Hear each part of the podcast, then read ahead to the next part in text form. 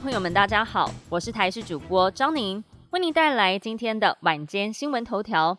首先关心，又有台风生成了。原本位在菲律宾东方海面上的热低压，在下午两点钟发展成为轻度台风，预估潮汐通过巴士海峡。气象局在下午四点发布海上台风警报，并表示泥沙影响台湾最剧烈的时间点会在明后天，这两天也会是雨势最大的时候。新竹以北还有东北部地区，整天都会有降雨情况，其中宜兰、大台北山区会出现豪雨以上等级的雨势，民众需要多加留意。而到了下周一，台风就会慢慢远离，不过因为还有东北季风影响，所以雨势仍然会持续。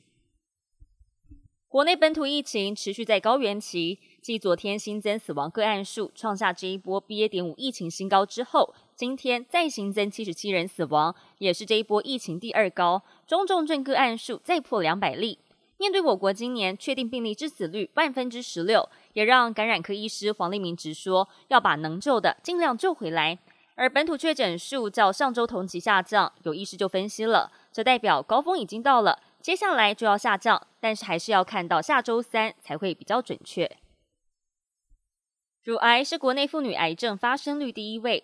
依据卫福部死因统计及国民健康署癌症登记资料显示，光是一百一十年就有两千九百一十三名女性死于乳癌，平均每天大约有八人死于乳癌。另外，平均每三十六分钟就有一名女性罹患乳癌，甚至现在出现了年轻化的趋势。营养师提醒，除了定期筛检，应该要避免精致饮食、高油、高盐、高脂肪和油炸等食物，罹癌风险会随着体重上升增加，超标越多，风险越高。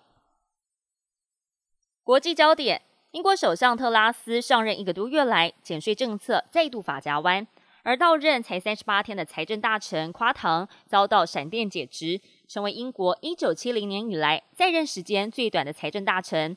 接班人是前外交大臣杭特。不过，特拉斯九月初上任以来，选前减税承诺是两度跳票，金融市场对他团队的迷你预算不买单。民调也显示，执政的保守党落后工党达到百分之三十左右。